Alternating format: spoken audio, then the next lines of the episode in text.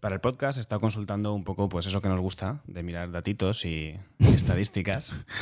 y bueno, según los estudios de prevalencia, eh, en una investigación en que le preguntaban a personas ¿no? si se sentían identificadas con, la etiqueta de dependencia emocional, parece ser que entre el 24 y el 38% de las personas eh, nos sentimos eh, de acuerdo con, creer o pensar sobre nosotros mismos que somos dependientes emocionales, ¿no? unos datos que parecen eh, pues bastante elevados o, o, muy altos. Yo os voy a plantear mm, dos casos que me vienen a la mente, dos casos distintos, de forma muy breve, que no me quiero enrollar. El caso de una chica que viene a consulta, una persona muy aparentemente muy funcional, muy autónoma, con un puesto de éxito en su, en su empresa, pero que le sucede que cada X tiempo, bueno, de forma eh, frecuente, conoce a un chico, este chico eh, lo acaba dejando con ella y entonces ella pues vive con mucha ansiedad cada vez que se siente rechazada, abandonada y entonces ese es el motivo por el que viene a consulta. A su vez os planteo otro caso, el de una persona con, con que es víctima de, de maltrato, de, abuso por parte de su pareja, una persona con un carácter quizás más sumiso, que le cuesta poner límites, y viene a consulta también por este tema. Ambas dos llegan a terapia diciendo sobre sí mismas que son dependientes, son dependientes emocionales, y ahí son dos personas muy distintas. Así que, ¿de qué estamos hablando cuando hablamos de dependencia realmente? ¿Qué pensáis? Cristian, te toca. porque, porque me toca. Eh, las miradas acusadoras me señalan como el que tiene que coger el testigo. Eh, bueno, un poco en la línea de lo que estábamos hablando antes de incluso empezar el podcast, yo creo que hay diferencia entre esas dos personas y creo que eh, hay mucha confusión porque tener necesidad del otro o que las acciones de los demás nos repercutan o nos hagan daño parece que nos pone en un contexto de, vulnerabilidad o de necesidad de, la otra persona, pero eso no necesariamente implica dependencia. Que una persona, una relación se termine y me haga daño, no tiene por qué, o, que yo tenga un periodo de tiempo de duelo de, esa relación, no tiene por qué convertir una persona dependiente emocional.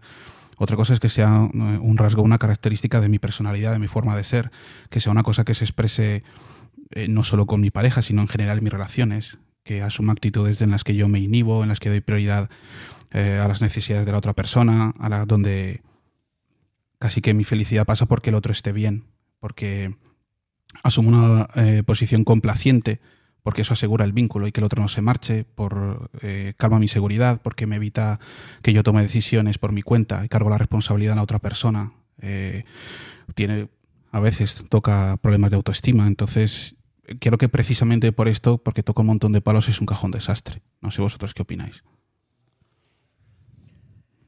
A ver, los casos me parecen interesantes y yo no me quiero mojar mucho, ¿no? Porque también es verdad que cuando hablamos de maltrato, em, utilizar la palabra dependencia emocional parece como que, no es eh, muy adecuado normalmente, ¿no?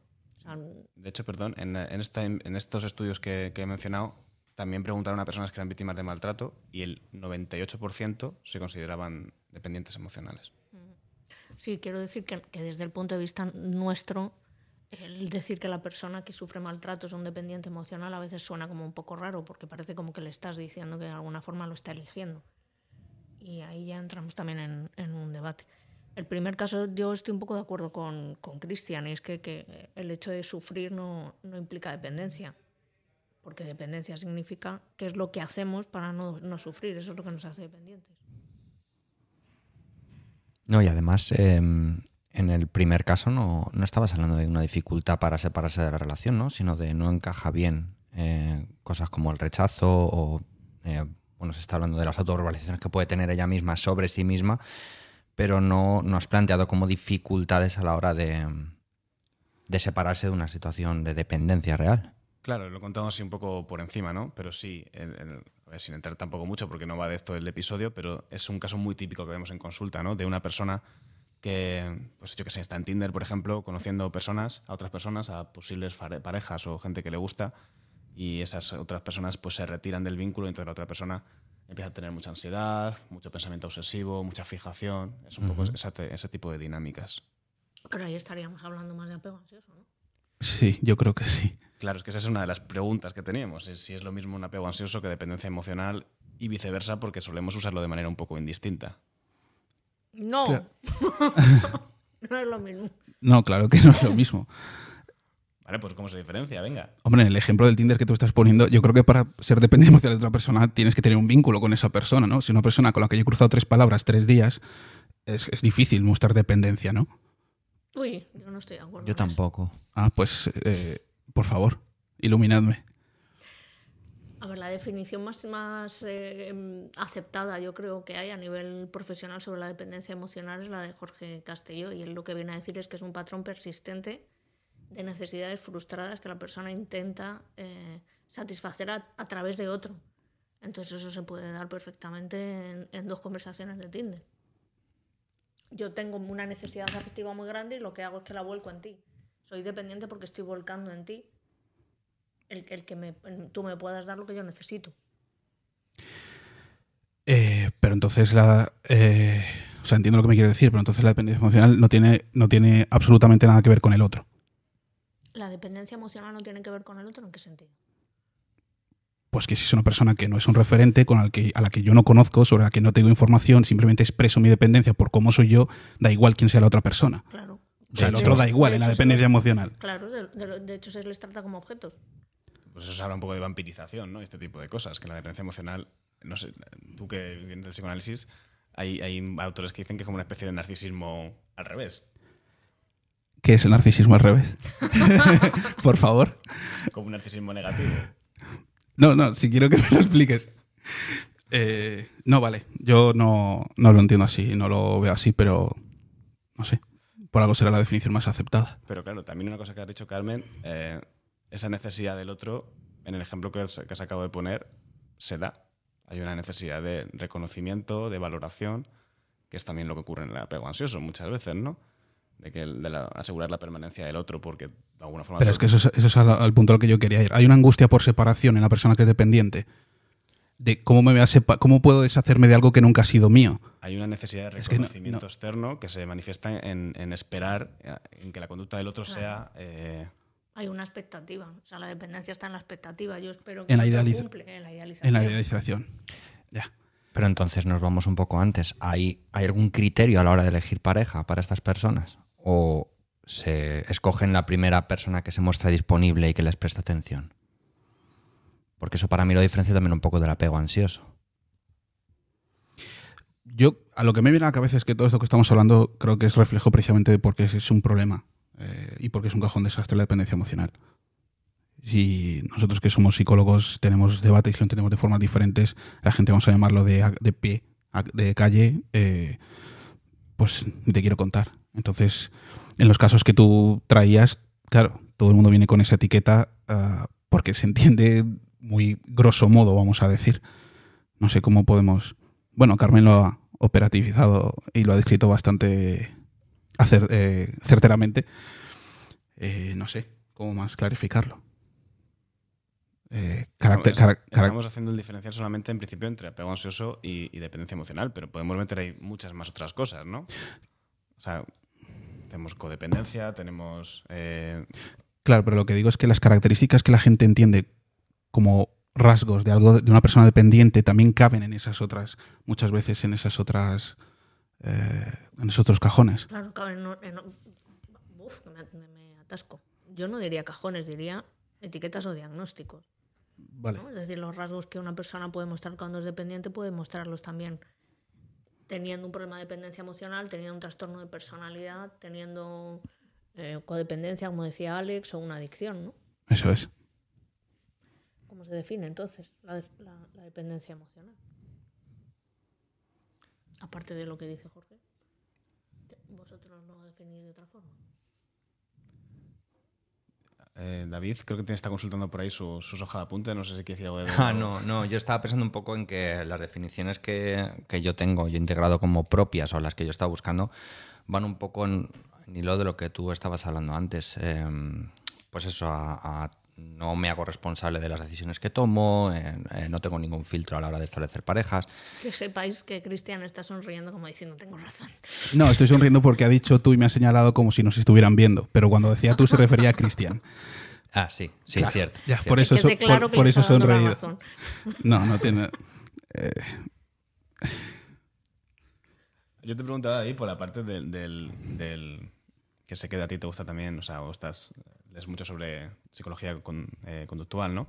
Porque en, Twitter y así, que es un poco la, razón por la que se me ocurrió proponer este tema, os estoy leyendo a varios psicólogos conductistas eh, discutiendo el, constructo de dependencia emocional como un constructo que quizás no existe porque no está bien operativizado, ¿no? Y que tiene más sentido hablar de patrones dependientes más que de eh, una cualidad personal porque, como vemos, se meten muchas cosas muy distintas y, en- y- y mucha gente se siente identificada con una etiqueta porque quizás es una etiqueta tan amplia que engloba tantas, tantísimas cosas. Claro, Ah. por eso, perdón, es que por eso le, le decía yo a- a- con la mirada a, a David, ¿es un rasgo de personalidad o es una conducta? Exactamente. Bueno, claro, un patrón de comportamiento, de una dinámica relacional o un estable en el tiempo propio de la persona, pero que nos hablas de una, de una forma concreta de relacionarse con su entorno o con ella misma. Pero Pues tú, tú entiendes que la dependencia emocional es un patrón, es un rasgo de personalidad. Creo que puede llegar a serlo. Y también una conducta. Exactamente. Es que precisamente definir estas cosas es lo que operativizaría bien el concepto. Pero en teoría, según las teorías, realmente dependencia emocional es cuando la persona mantiene ese rasgo pese a no tener pareja. Ojo. O sea, no es cuando tengo pareja soy dependiente emocional y cuando no la tengo no lo soy. Bueno, a lo mejor cuando aparece el otro es cuando se, da el escenario para que se exprese esa dependencia emocional. Pero mientras tanto también. Porque Sí, sigo pero- esperando que las necesidades estas es que tengo insatisfechas las esté cubriendo otra persona. Es decir, yo no cambio. Si lo miramos desde el punto de vista de Arun, de la autorregulación o la corregulación, yo no me autorregularía, estaría todo el rato necesitando esa corregulación, tenga o no alguien. Y estaría buscando, claro. Y por eso se mantiene, ¿no? Y por Porque en el momento en el que lo encuentras, eh, desaparece ese malestar que tú tienes y te reenganchas a la persona. Y ahí es donde yo creo que se diferencia con el apego ansioso. Que el apego ansioso sí que se convierte en problemático cuando está en relación a otras personas. De hecho, no tenéis casos de la típica persona que es súper funcional, que no tiene aparentemente, o sea, bueno, tendrá problemas como tienen todos y que de repente cuando viene a consulta, cuando está mal, es cuando conoce a alguien. Y es cuando empieza a hacer Mm. toda la sintomatología. Porque el apego ansioso está más relacionado con la indefensión. ¿no? O sea, el apego se activa, desde la teoría de Bowley, el apego se activa cuando yo voy a perder el objeto. Mientras no pierdo el objeto, no se activa el Bueno, se, acti- sistema de apego. se activa con, es- con una sensación de inseguridad o de estar en peligro. Cuando voy a perder. El sistema de apego, de apego Cuando- es un sistema de, de- de- de afrontamiento, es un sistema que se activa, no está siempre activado. Bueno, Eso es pero no tiene por qué prote- ser la amenaza real, ¿no? Tú puedes tener, No, puede haber claro. un pensamiento intrusivo Claro. que de hecho es lo que lleva muchas veces a reforzar esto, estas dinámicas de voy a perder la pareja o tengo Sí, que pero- revisar o ya no me quiere y eso es lo que me lleva a comportarme de manera más dependiente. Reviso el WhatsApp, le sigo a donde esté con el plan que esté con sus amigos, eh, hago comprobaciones constantes de si me quiere, porque lo que estoy intentando es rebajar ese malestar que viene de los pensamientos iniciales. Sí, pero no sé, o sea, eh, vale. Lo que pasa es que yo estaba hablando, o sea, desde, lo- desde la teoría de Bowlby, el- el- la función del apego es crear un entorno de seguridad para mí. Claro, pero lo que yo quiero decir, que creo que es algo que, eh, que a veces no explicamos bien, es que el apego no está siempre activo.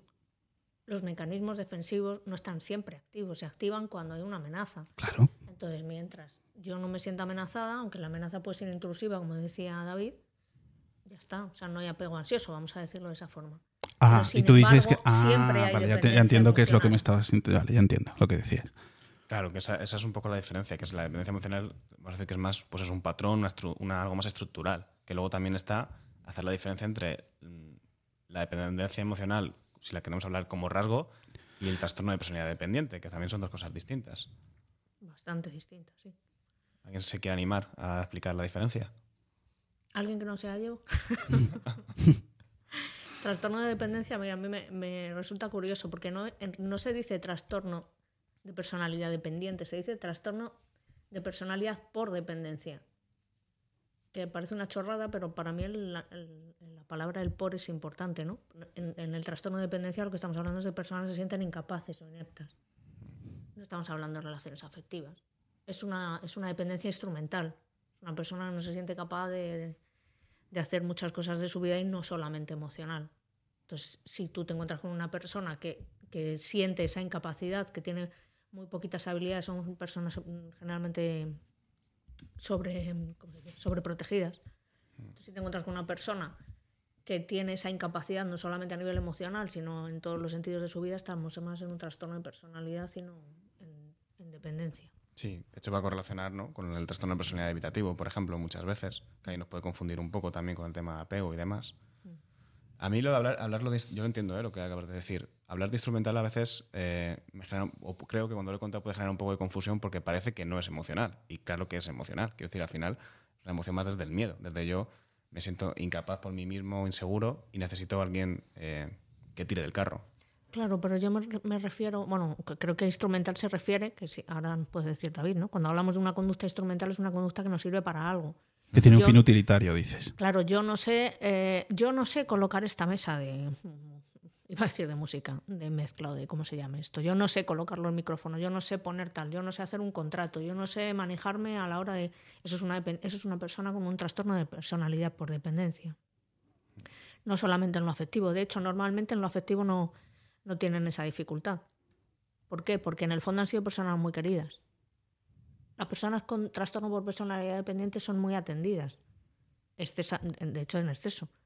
Entonces no tienen esas carencias, no tienen esa necesidad afectiva. Soy el único hijo único, ¿no? O sea, de, de aquí, de la mesa. Soy el único que no tiene, que no tiene hermanos. Creo que sí.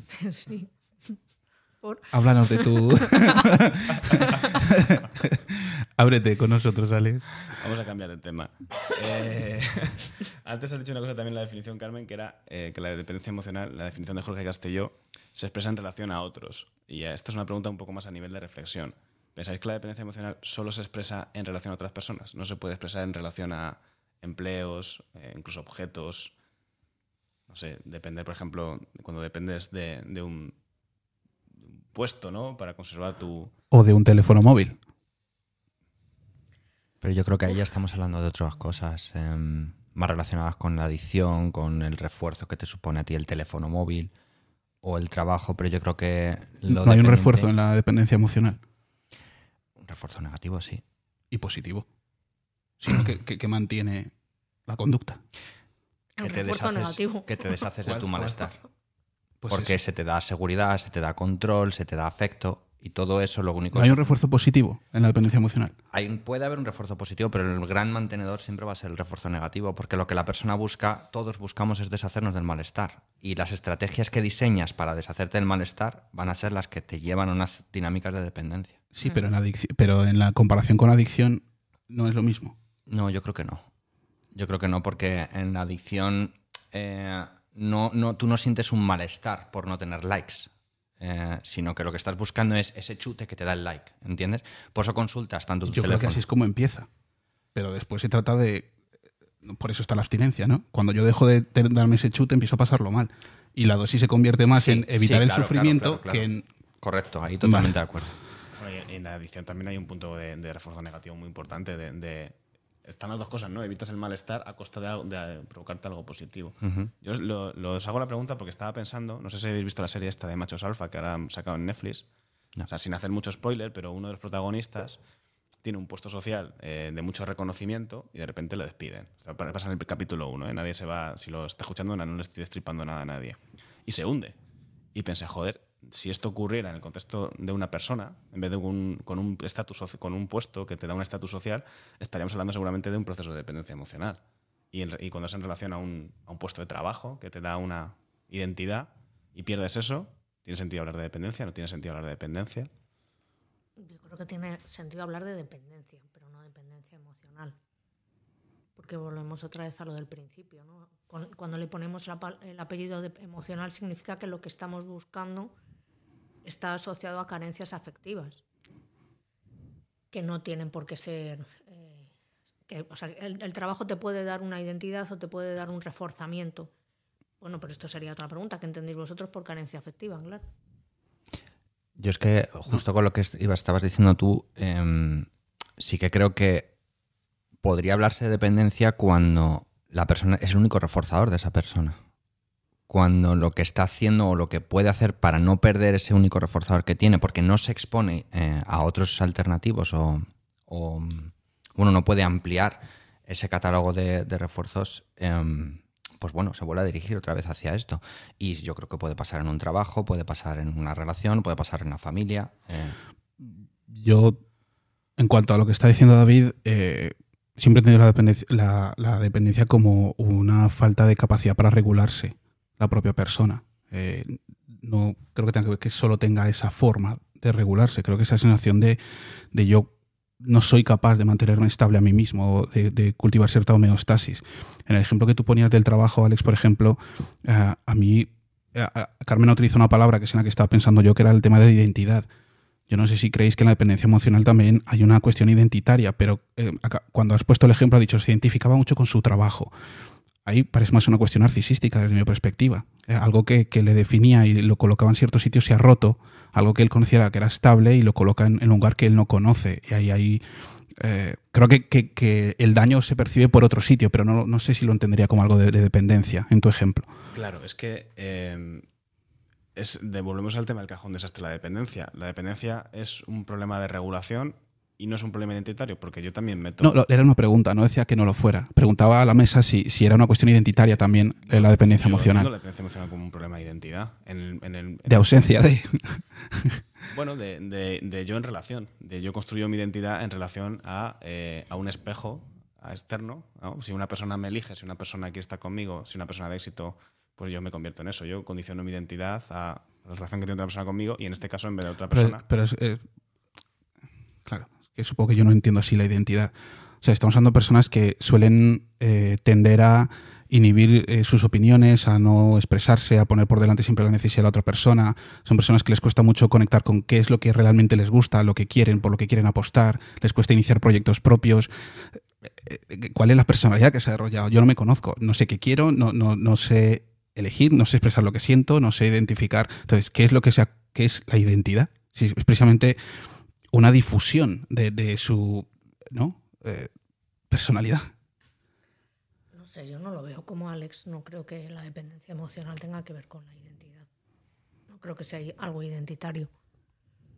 Creo que, es un, que podría ser un rasgo de personalidad si se generaliza y si no, pues, pues más bien algo conductual, ¿no? Pero... No, no que la dependencia emocional sea identitario, sino que es que en muchos casos es la expresión de un problema de identidad en el que yo me, para yo construir una identidad estable, necesito un elemento externo que me lo esté de forma habitual reforzando. Pero entonces lo que estás diciendo es que esas necesidades afectivas que siempre están insatisfechas definen tu identidad. Vuelvo a la definición inicial. La definición más aceptada sobre la dependencia emocional, la tengo aquí escrita, son patrones de demanda afectivos frustrados que buscan ser eh, satisfechos de manera eh, a través de otras personas, en relaciones estrechas. Eh, lo que está diciendo Carmen, lo, lo que estás preguntando es si nos definimos por nuestras carencias. Si tu identidad la definen las carencias. Será una de las cosas que me defina, no la única, ¿no? ¿Y lo que haces para satisfacer esas carencias también mm. te define? Mira, pensando en, Quizás esto cambia, está cambiando cada vez más, ¿no? Pero pensando en las generaciones anteriores, eh, la soltería la mujer durante muchos años ha sido sinónimo de fracaso, de falta de autorrealización. Y entonces para yo poder sentirme libre, eh, para yo poder sentirme realizada, necesito tener una relación de pareja. Eso es identitario. Yo creo que eso es cultural. Yo también. Pero es que la, pero es que la cultura tiene una influencia en, el... Yo, Una, de las evoluciones que yo he visto que antes cuando estábamos montando los cacharros, estabais montando los cacharros, lo estábamos hablando, ¿no? Que hay una evolución en cuanto a así le da a cómo se ve la dependencia. Si la dependencia emocional en un principio era un problema, si no lo es, y ahora se volvió otra vez, ¿no? Yo creo que está asociado directamente a la cultura. Total, total, sí, esa parte no nos hemos metido, pero vamos, es, fundamental. Claro, yo, estoy, yo coincido con Alex. De hecho, em, creo que esa confusión con la que viene el paciente y por, por, lo que siempre definen como dependencia emocional las cosas que les ocurren tienen que ver con eso, ¿no? Con el hecho de estar en pareja desde eh, leyendo y viendo también eh, otra gente hablando al respecto sobre hasta pues, la cultura, cómo terminan los cuentos. Y vivieron en conjunto, la pareja, felices para siempre, ¿no? Es como que la realización, el fin último, la felicidad se consigue estando en, pareja. Nadie te dice, y fue feliz él solo para siempre, ¿no? O sea, que de alguna forma como que siempre se ha dado por hecho que, la pareja es como el aspecto positivo, ¿no? Claro, pero yo vuelvo redirijo otra vez, enfoco otra vez. Dependencia emocional, que es? Una persona tiene un comportamiento dependiente emocional cuando hace determinadas cosas porque no tiene necesidades afectivas hechas. Otra cosa es que culturalmente se nos Porque vea, no tiene que, se vea mejor, perdón que no se me oye, en, en contextos de pareja. Y, y que una persona tenga una mejor idea de sí misma o socialmente se tenga una mejor idea de sí misma, de esa persona si, si está en pareja. Y eso que te lleva a intentar sentirte mejor contigo misma a través de eh, tener una pareja por ese aspecto cultural, no lo llamas dependencia emocional. No, porque la dependencia surge por lo que haces para poder mantener eso, no por tenerlo. Si yo tengo mi pareja y tengo una buena estrategia de intimidad y tengo una buena corregulación y tengo una buena autorregulación, yo no voy a ser dependiente emocional. Una persona que sé que, que hay muchas en consulta que vienen sintiéndose mal porque no tienen pareja o llevan tiempo sin pareja, ah, pero les da rabia, parece que necesitar de otra persona para poder regularse emocionalmente, ¿es dependiente o no es dependiente? Es contradependiente y eso es una forma de dependencia, pero no una dependencia sumisa. Cl- Claro, es que o sea, yo no estoy hablando de, de- es que ahí nos estamos a lo mejor volviendo Sí, otra nos vez estamos a, yendo a la mucho. confusión. Claro, pero, pero me parece bien porque refleja lo, lo complejo que es el concepto y porque es difícil muchas veces operativizarlo. Y más cuando, fíjate, aquí somos, lo hablamos antes también, que tenemos o venimos de formaciones y escuelas diferentes y, y se puede entender de formas diferentes y gracias a Dios lo ponemos en común, pero personas que trabajen con un único modelo quizá están dejando muchas cosas fuera de cómo entender o cómo trabajar con esto. Entonces, Mira, por no atascarnos en el tema y continuar, eh, y, y, y va relacionado lo que estamos hablando. Quizás lo que es interesante también es entender cuál es el, el- el problema de la dependencia o sobre, sobre qué nos tenemos que enfocar nosotros los, los terapeutas a ayudar, ¿no? Porque eh, al final, ahora hay un discurso que, que es- que es- está muy. Yo lo escucho mucho, ¿no? El de reforzar la dependencia como un factor humano, de darle un, pues eso, un. No, no criminalizarla, ¿no? Entonces al final también, eh, incluso no sé, seguro que conocéis a Arun, que es un, un psicólogo muy famoso con el tema de la dependencia. Él habla de dependencias verticales y horizontales, de que la dependencia, pues al final es más el problema de que si vas a, yo lo voy a simplificar un poco, ¿no? De que si vas a depender, al menos elige bien de quién depender y no, no elijas a un, a un cabronazo o a una cabronaza, ¿no? ¿Lo veis de esta manera? O mejor dicho, ¿cuál pensáis que es la, en lo que tenemos que aprender a ayudar a las personas con, que, pueden tener problemas de dependencia? ¿Cuál es nuestro papel en todo esto? Hombre, autonomía sería para mí la, clave- la palabra clave, ¿no? Eh, fomentar, pues eso, que sean más autónomos, que puedan tomar decisiones, que no se construyan a través de la otra persona y exponerles eh, a reforzadores alternativos a uno único, que es lo que va a mantener esta dinámica. Yo estoy con, David también y desde la teoría también de Arun, ¿no? La autonomía y la capacidad de, de tener intimidad con el otro. O sea, creo que también las personas dependientes no son, mm, a ver cómo lo digo, no tienen una buena calidad de intimidad, no saben querer. Saben utilizar, saben necesitar, pero realmente no saben querer. Yo en relación a lo que decías de mm, bueno de, de, mm, de cómo cuál debería ser nuestro papel eh, o como terapeutas hacia dónde nos dirigimos, yo siempre intento con las, las personas con las que trabajo hablar de cooperación en vez de dependencia. Em, además, creo que es un constructo que ya viene muy, muy con mucho diagnóstico a sesión. La gente ya viene, no, yo sufro de dependencia emocional. Y contra este discurso de que la dependencia es algo a fomentar, yo prefiero fomentar un discurso de cooperación. De, oye, es verdad que puedes estar necesitando a esta persona para llevar a cabo proyectos o para llevar a cabo una vida eh, relacional sana o lo que sea, pero no dependemos, sino que cooperamos y aportamos un 50%, un 60%, un 40% de la relación y luego recogemos eh, la otra parte. No sé si tiene sentido. Sí, todas las cosas que estáis diciendo yo creo que tienen, tienen mucho sentido, ¿no? Eh, no sé, yo cuando veo que eh, las personas vienen con, con este nivel de confusión siempre intento psicoeducar mucho a las personas. Una cosa de la que yo me doy cuenta mucho en ejerciendo consulta es que nosotros estamos tan metidos en esto que, y, muchas veces me sorprende con los pacientes que vienen, que damos por hecho que la gente, no que sabe, pero como que cosas que son muy básicas para nosotros, para el otro también lo es, y eso no es así. Y eso pasa desde la palabra dependencia. O sea, de por qué lo llamas tú así, ¿entiendes? Eh, porque no es una necesidad. y por qué necesidad es malo. ¿Entiendes? Entonces, es que son cosas que, que a lo mejor la gente ni se ha preguntado algo tan básico como eso. Eh, en fin, eh, simplemente digo que, que, voy a las raíces de las cosas para, para empezar a generar una, una, estructura más sana y que cómo se relaciona el paciente con, con, el problema. A ver, pregunta complicada. ¿Pensáis que la dependencia es un, es un problema psicopatológico o no? Sí. sí. Eh, sí, tal y como lo estamos definiendo, sí. Yo creo que también. No era tan complicada la pregunta. No era, no era, tan complicada, pero en el fondo sí, porque hablamos de necesidades de los demás. Y ahí volvemos otra vez al discurso de que no tiene necesidades de los demás. Nadie, todos las tenemos. Por o sea, eso. ¿Cuál es el, el, el, punto en el que se vuelve algo problemático? En lo que haces para mantenerlo. Claro, en lo que haces para satisfacer esas necesidades. Porque si, como decía antes también David, ¿no? si la única manera que tienes de satisfacer esas necesidades afectivas es a través del otro, pues vas a ir cojeando siempre, ¿no? También te digo que es una cuestión de grado, porque el que no es, el que no mantiene eso a través de la dependencia lo mantiene de otra manera. Y, y pasa también por ese concepto de psiquiatrizar la vida. Parece que cualquier forma, no. O sea, ¿cuál es la forma sana de hacer las cosas? Es una cuestión de, de grado, ¿no? muchas veces. Bueno, de horizontalidad que decíais antes, ¿no? Y de reciprocidad. Ah, claro, a eso voy, pero que personas que, que son eh, amables, que, que, son muy serviciales, que tienden a ser humildes, que tienden a asumir posiciones de, de, a lo mejor no pronunciarse, de pues me apetece cosas tan básicas como cenar esto o, esto otro cuando estamos en grupo. O sea, que tienen a, a, a lo mejor a asumir una posición más sumisa, no sé si no necesariamente son dependientes. Entonces, pero. ¿Seguro? Sí. ¿Sí? sí.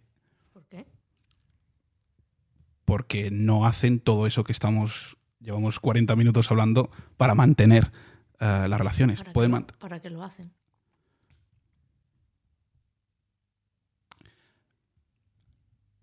O sea, tú dirías que toda persona con un carácter más. Eh... Exactamente. Yo creo, yo creo exactamente. que acabas de definir lo que es el concepto de codependencia.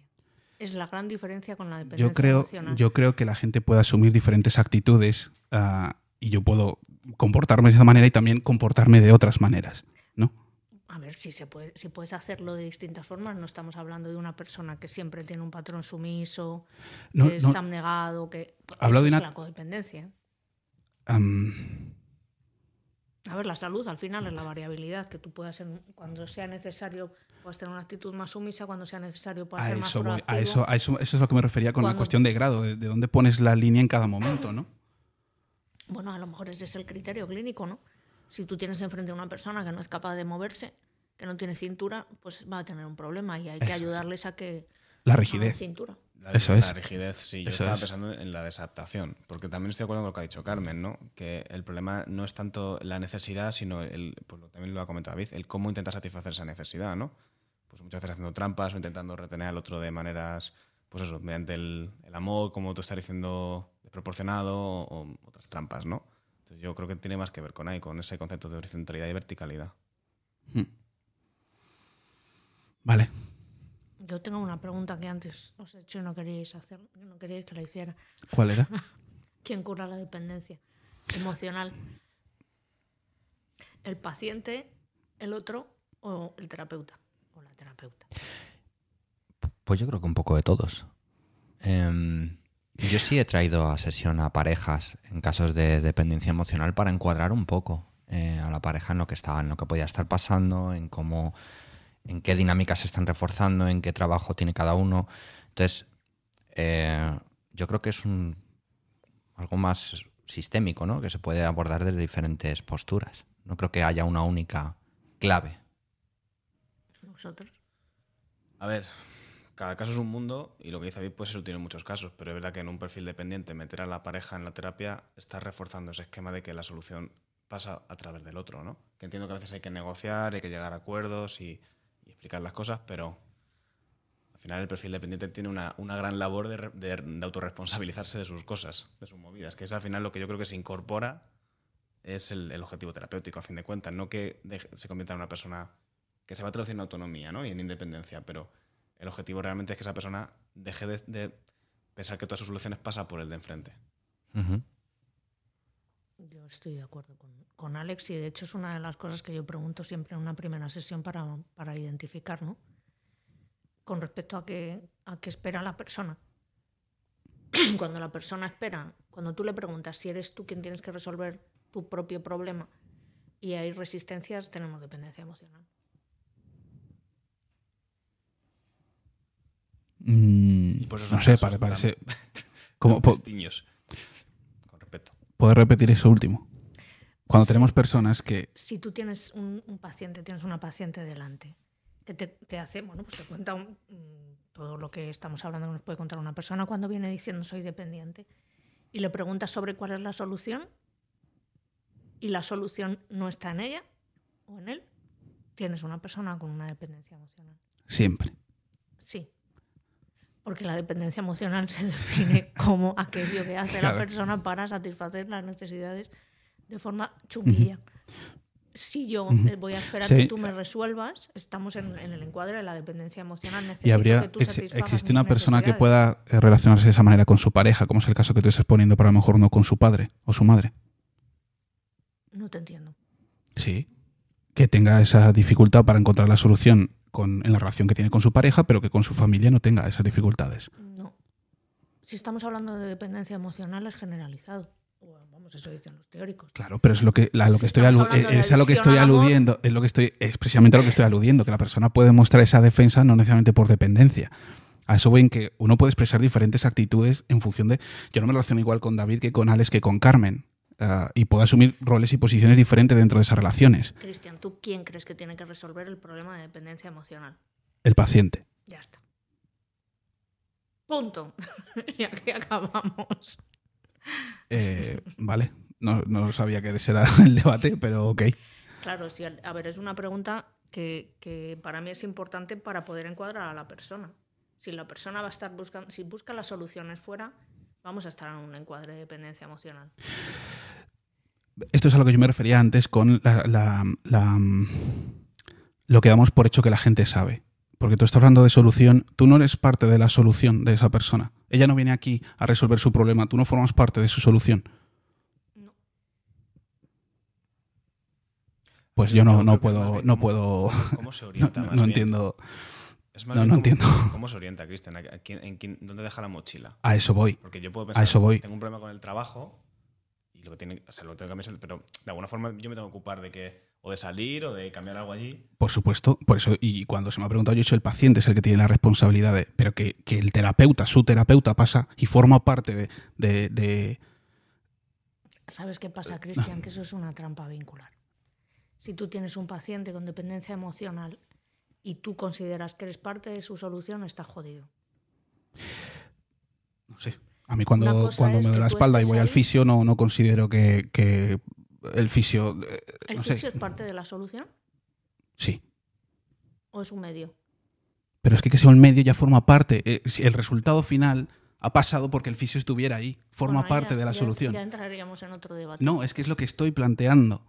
Claro que formamos parte de la solución de la otra persona. Si no, ¿para qué coño viene?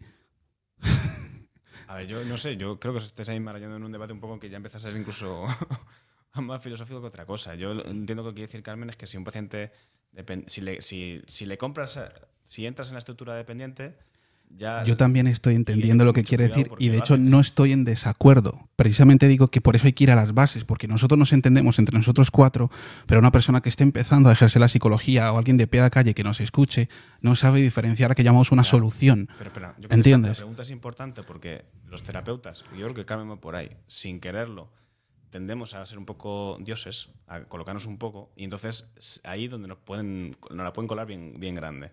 Como cuidado con eso, ¿sabes? Con que yo voy a ser el que a ti te solucione. Y por eso digo que la, la- la responsabilidad se carga sobre el propio paciente y que el cambio viene por el propio paciente. Pero decir que el terapeuta no forma parte del cambio, no sé, me parece ridículo.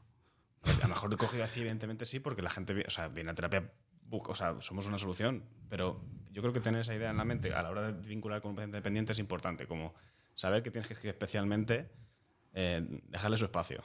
Estoy de acuerdo. Bueno, pues yo creo que más o menos hemos llegado ahí. más Vale. o menos. A ver, ¿nos queda algo en la lista? Creo que no. ¿no? No, yo tengo apuntado por ahí lo de la, lo de la etiqueta, ¿no? Entonces, lo de si a la gente le, le viene bien eh, casarse con la etiqueta de dependencia emocional o no. ¿Qué pensáis sobre esto? El problema es que aunque se casen con la etiqueta, sigue sin entender bien qué es. Entonces da igual. Por eso aludí otra vez a explicárselo bien. Yo es que creo, ahí estoy contigo. Creo que la etiqueta es lo que hay que explicar y no lo que explica el problema. Yo pienso que es un poco, un poco todo en- en- dentro de la psicología. El- sirve para, para tener un marco de comprensión. Y desde ahí eh, tiene las cosas buenas y las cosas malas. Por un lado que le das sentido y por otro lado que también pues, te puedes identificar con esa etiqueta y empezar a, a pasarlo todo por el filtro desde ahí. ¿no? Creo que esto ya lo hablamos en otro episodio también, un poco sobre este tema. Sí, al final es una forma de encuadrar, ¿no? Y es cierto que si el, el paciente compra muy bien la etiqueta de dependencia emocional, no deja de ser un, un signo más de dependencia emocional. Sí, porque en general yo creo que a nadie nos gustaría ¿no? casarnos con esa etiqueta. Claro, yo me siento cómoda en eso, pues ahí volvemos otra vez a las trampas, ¿no? Algo, algo está diciendo de mí. Vale, eh, bueno, pues si os parece vamos a ir cerrando. ¿No ¿Tenéis, ¿Queréis añadir alguna pregunta más, algo más? No, dependo de ti, Alex. Eh, genial. Como soy tu terapeuta, pues... Eh, nada, recordar que, que este fin, este, sí, este fin de semana tenemos en una supervisión precisamente de casos de dependencia emocional, o sea que seguiremos, bueno, de dependencia en general, seguiremos con este, con este tema. Toca supervisión de casos. En la escuela de Integraterapia. Sí. Así que si estáis escuchando esto y os apuntáis antes del sábado, llegaréis a tiempo. Y si no, pues también tenemos eh, muchas otras formaciones, como es el curso ahora mismo, el curso de sexualidad, que está impartiendo Esther, Del moral. Chaneta. ¿Qué más? ¿Qué más tenemos? Yo no, no recuerdo qué más había en el calendario ahora mismo. Este mes, este mes nada más. Ah, sí, no, no, no, la, el taller de Cristian. Sobre dificultades con, con los pacientes. Así que se vienen cositas este mes. Arrancamos el curso con energía y os invitamos a que participéis, ¿no? A que se vengan y sigan aprendiendo con nosotros. Sí, ten- os dejamos el enlace a la escuela en la nota del programa y, y nada más. Nos vemos en el siguiente. Muy bien, chicos. Hasta otra. Adiós. Chao. Chao.